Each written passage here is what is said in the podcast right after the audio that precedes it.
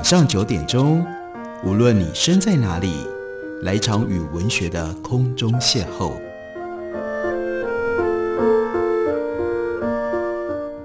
杨照谈书，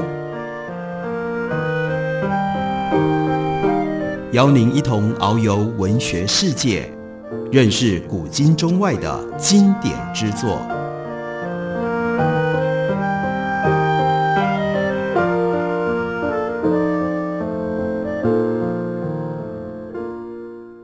各位听众朋友，大家好，欢迎收听杨照谈书。本节目以台北广播电台 F 九三点一，每个星期一到星期五晚上九点为大家播出。我是杨照，在今天的节目当中要为大家介绍的，这是向田邦子的《女儿的道歉信》，这是麦田最近推出的新版。这本书离原来出版的时间当然有相当时间了，毕竟向田邦子他出生在一九二九年，到一九八一年他就过世了。而向田邦子和台湾的读者有比较特别的联系，那是因为一九八一年八月，向田邦子来到台湾旅游，却因为搭上了飞机遇到了空难，所以他是在台湾的坠机事件当中突然去世。在去世了这么多年之后，被称之为日本电视剧教母的向田邦子，他的电视剧、广播剧在日本还经常重新播出，而他所写的散文跟小说，不管是在日本或者翻译成为中文，在台湾仍然有很多的读者。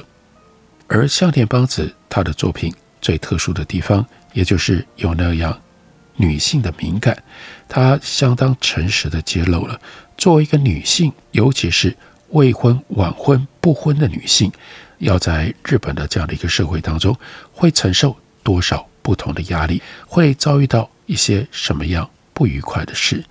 像是在这本散文集里就有这样一篇文章，开头就让人有点惊讶。他说：“就那么一次，我正式的遇上色狼。那是在二十三年前的夏天，那个时候整个东京显得十分阴暗。我在井之头线的九我山站下车，才走了百来公尺，就觉得四周。”突然变得孤寂。晚上九点一过，人影稀疏，原来只有自己一个人的高跟鞋声，不知何时开始变成了两人份。等到发现尾随在自己后面窸窸窣窣的声音是传统布瓦地下竹袋所发出来的时候，右手腕就已经被用力地抓住了。对方一身汗臭，穿着肮脏的卡其裤。于是这个时候，我就问他。要钱吗？要钱吗？问了两次，对方没有回答，而是露出了匕首。没办法，我只好默默地跟他走。我的左手提着一架相机，是跟朋友借的 Canon 相机，在当时可以说是贵重物品。万一被抢走了，回头想，事情发生在二十三年前，那个时候我还年轻，现在虽然也还年轻。但当时更年轻，奇怪的是，年轻的我完全没想到，除了相机之外，身上还有其他东西，更应该担心会被抢。只是一心想着，完蛋了，怎么办呢？我得想想办法。他说，我还记得整个脑袋和心脏，不对，应该说整个人就像成群的蚊子一样，嗡嗡作响，就像嗡嗡作响的蚊群一样。我还来不及想到好主意，已经被拖到草丛当中，就在五十公尺以外，可以看见我家的门灯。这个时候，那个男的稍微咳了一下，瞬间我用力甩动左手的相机，相机像秤锤一样打中了他的腹部，我就赶紧逃回家了。我一屁股跌坐在家门口，完全说不出话来。警方来问讯完了，随即离去，一直到天亮。我都一直颤抖不已。隔天起，我就去母亲的娘家借住，一个星期之后才回家。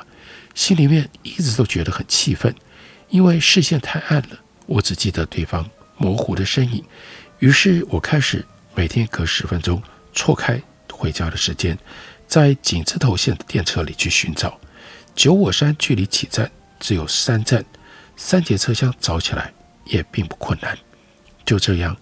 一个星期后的傍晚，我一看见那张印象中的脸坐在位置上的时候，老实说吓了一跳。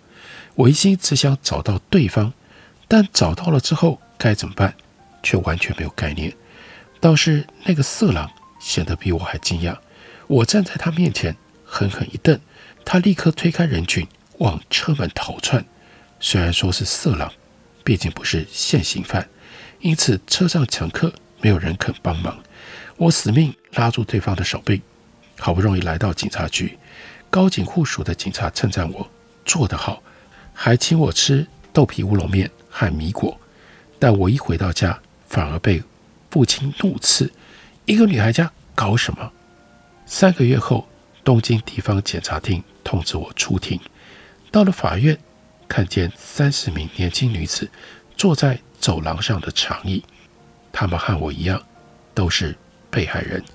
其中还有人腹部被刺，住院三个月。听说还有其他受害人没有报案，我不禁叹息。之后过了一阵子，我在车站前的人群当中惊叫一声，愣住了。虽然是大白天，对面走来的那张脸，毫无疑问就是被我逮到过的那个色狼。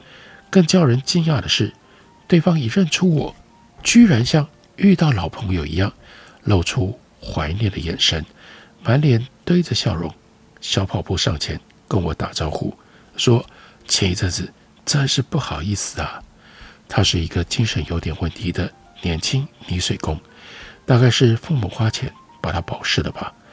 之后我还不时遇到他，每一次他都很有礼貌地上前问候。有一次还跟我说：“今天天气不错呢。”究竟怎么回事啊？我怎么想也想不透。同一个时期，我还帮助过一名少年，不对，与其说是帮助，应该说是保护吧。那个小学一年级的小男孩边走路边看书。差一点被脚踏车撞到，我赶紧抱住他躲开，结果呢，自己的右脚受了伤，因为流血，我就一边拿手帕按住伤口，一边言辞告诫那一年级的小男孩。小男孩露出畏惧的眼神，看着我的伤口和我的脸，不发育就跑走了。我跟自己说：“哎呀，那是因为他觉得难为情吧。”那次的脚伤比预期的。还要严重，留下了满身的伤疤。之后，又是之后啊，我又遇见了这个男孩。我带着一点怀念的情感停下了脚步，但是呢，他却像受到惊吓，看着我，眼神立刻变得恐惧，接着畏畏缩缩的逃进了人群之中。这也让我觉得很纳闷啊，怎么会这样呢？攻击我的色狼。不是应该眼光低垂离去？被我救的男孩不是应该眼睛闪亮？好吧，就算不必闪亮，至少也应该说一声谢谢吧。之后过了二十年，不知道是哪里出了差错，我居然靠着写电视剧本为生。最近我忽然想起这两件往事，一向不按牌理出牌的我，却常用定型的方式在写人。偏偏真实，我自己遭遇的情况就不一样啊！色狼眼睛闪亮的上前打招呼，男孩却露出畏惧的眼神逃走了。假如我因此学会了人不应该被简单定义的话，那那个色狼和男孩就应该是我的恩人。当然，再看一看右脚的伤痕，在不经意之间已经变淡了。三田邦子的确对于观察人、对于理解人、描写人有他独到之处，所以在《女儿的道歉信》这本书当中，要特别为大家推荐有一系列很不一样的文章，叫做《男性鉴赏法》。他写了一系列男性角色，包括他们的特殊的行业，还有用什么样方式来呈现他们。例如说，开头写的是一位叫宫崎鼎夫的发型设计师，他是这样说的：“女人善变，女人的头发更是善变。至于经常和这两者打交道的名发型设计师定夫或者是阿定，他是一个什么样的男人呢？十八年前，这个人为了要当画家，去读日本大学的艺术学系。他一直觉得学油画太花钱，对父母过意不去。在通学的电车上，看到车窗外挂着山野美容学校的霓虹招牌，不禁纳闷在想：那是什么呢？有一天，他走出车站，看到一大群女孩经过眼前，跟着他们过去，才知道，哎呀，是那所学校招生的日子。这是他兴高采烈诉说往事。不过，一边讲着，他的手没有停下来抓着法术，以迅雷不及掩耳的速度在飞快地舞动着他的剪刀。他厚实的胸膛几乎可以立即出场去参加街头马拉松。手指不能说是像银鱼一般细长漂亮，只能失礼地用梅太狗像明太子那样来描述。不过，他心思细腻的程度似乎比女人的发丝还要更细。宫崎设计师他就特别说：“我不喜欢把发型设计得百分之百完美，希望能够留下一些让女人自己梳理的空间。因为做得再美的发型，出去一吹风就完了，再睡一晚就变得乱七八糟。做美发这一行算是一种报应，就像是在冥河堆积石头一样，明知道随时都会垮下来，还是得要继续帮女人做头发，甚至还得要用冷静的视线把蓬乱坍塌的程度列入考虑。女人看着镜中的自己，跟忙着让自己更漂亮的定夫闲话家常。而定夫以惊人的坦率和他们一一对答，所以这种向田帮子特别的男性鉴定法，就是因为和女性的互动关系，从女性的眼光、女性的角度所看出来、所看到的。我们休息一会儿，等会回来继续聊。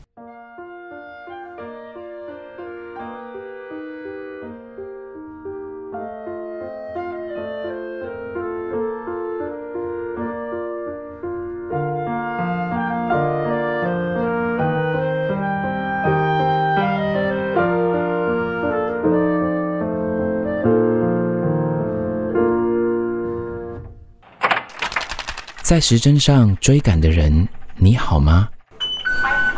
你跟自己约定，张开翅膀，一趟一趟挤满里程的每一段旅程。困住我们的从来不是时间，是若无其事的不勇敢。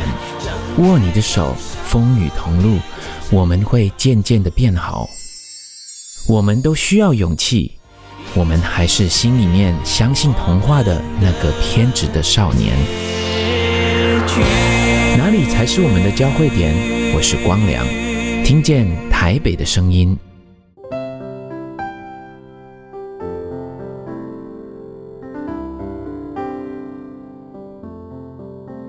听见台北的声音，拥有颗热情的心。有爱与梦想的电台，台北广播 FM 九三点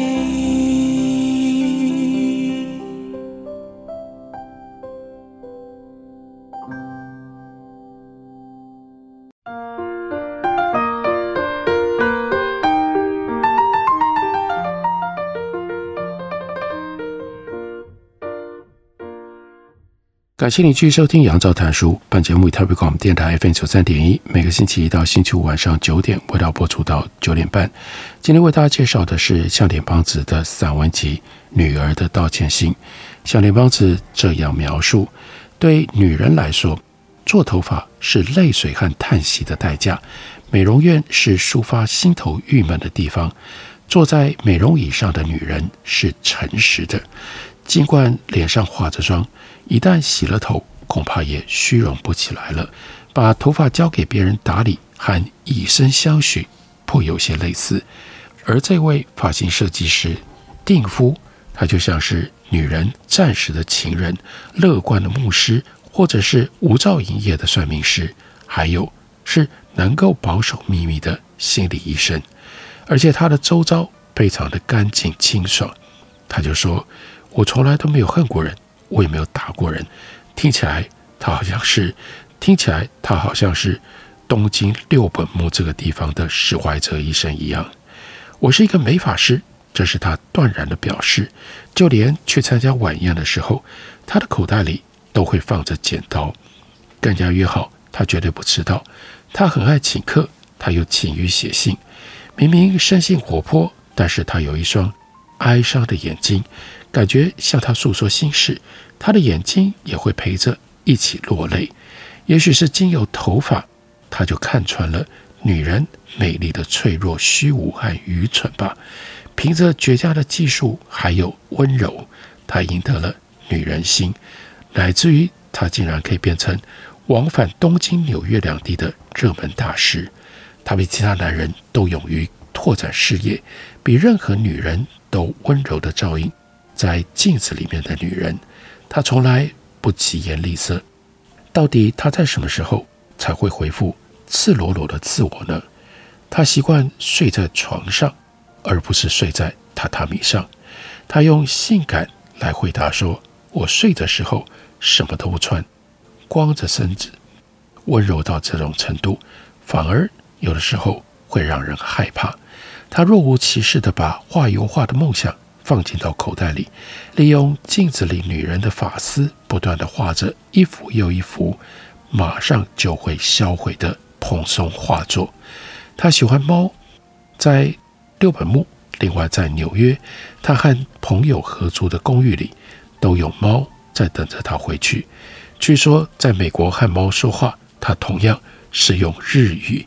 另外一样吸引他的是藤制的家具，六本木店的大厅桌椅和镜台都是藤制的，头发和藤条一样，看似柔细易断，但容易纠缠，容易扭曲，而且坚固强韧。他对这类的东西到底是憧憬还是怨恨呢？也许我们必须要经由弗洛伊德深层心理学的测试来找到答案的线索。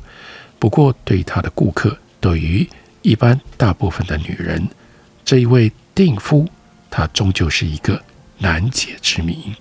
这是夏田邦子他所写的《男性鉴赏法》其中的一段。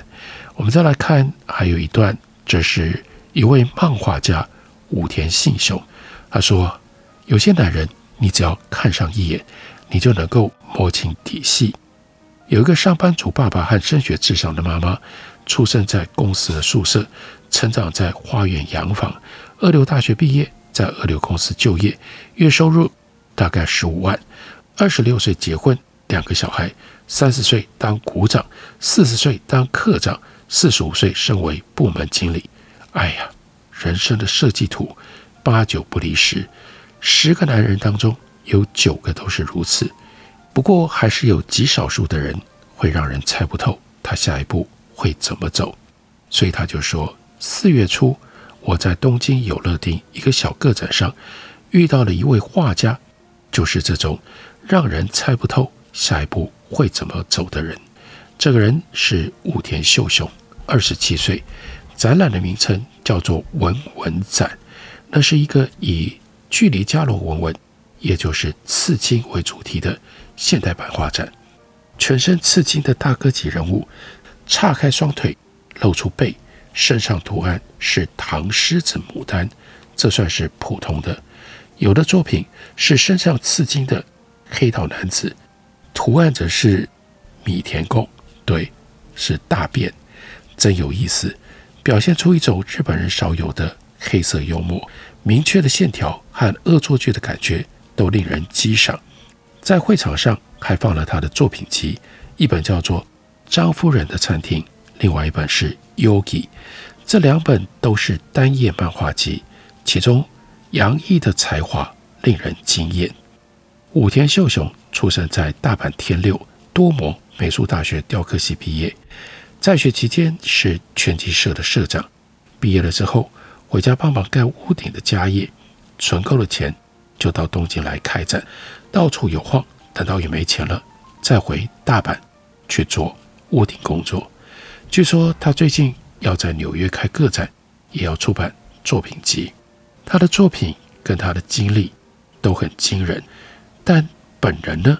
本人个头有点矮小，身上的衣服和气氛显得热闹缤纷。他有一张逗趣的娃娃脸，很像是演《环游世界八十天》的墨西哥演员 candy flas。他说：“我想这次我去纽约，应该会一举成名。”而是用大阪式的热情口吻在畅谈他的未来。那关于他所住的地方，就说不清楚吧。关于他的情人，哎呀，那也是一团糟啊，实在不知道。哪些是真话，哪一些是敷衍的？但包含这一切，他那有趣的才能，今后吉凶如何，耐人寻味。会变成皮卡丘，还是会变成像蜥蜴的尾巴一样虚晃一招呢？我完全无法预测。一群人一起吃寿司，最后还剩下一个，不把它解决掉，感觉总是怪怪的。可是伸出手，却需要勇气。而这位漫画家，应该就是只剩下最后一颗寿司，他会伸出手的那种人吧？他会故意的夸张，把自己说成烂人。他开玩笑地说，他的画风是从小在路边涂鸦练出来的，音乐啦、小说啦，对他来说都太困难了。只要有空，他干嘛呢？那就倒头就睡啊。尽管肆无忌惮的乱说，但是。如果稍微仔细的观察，想一想，他自有拿捏。他用漫画的眼光观察自己，把人生当作是单页漫画一般来看，所以觉得有趣可笑。但是另外也充满了冷眼旁观的意境。他说他自己不像小生，比较像小丑，所以他也就更加刻意演出丑角应该要有的各种小奸小恶。他说话直言无讳。看似大剌剌的，不过有的时候其实他也会露出害羞腼腆的那一面。像这种被对方发现会觉得丢脸，因而装着恬不知耻来掩饰脆弱心灵的男人，他说：“笑脸帮子就说，哎，我还认识过好几位呢。这种男人，不论是对情人、妻子，甚至对自己，都不肯展露真心。如果听信他的话。”往往到后来，你会大失所望。只要他一现身，太好了，宴会就会变得既热闹又好玩。可是，如果不是在这种宴会的场合，是私底下一对一的跟他共同生活，那恐怕会是出人意料的神经质，难搞吧？在这篇对于武田秀雄的男性鉴赏当中，笑脸帮子是用这样一段话。来结尾的，他说：“我怀疑武田秀雄，他是不是对巨大强壮的东西抱持的恨意？据说创作雕刻的时候，他的作品曾经是班上最大的，他追求那样一种尺度。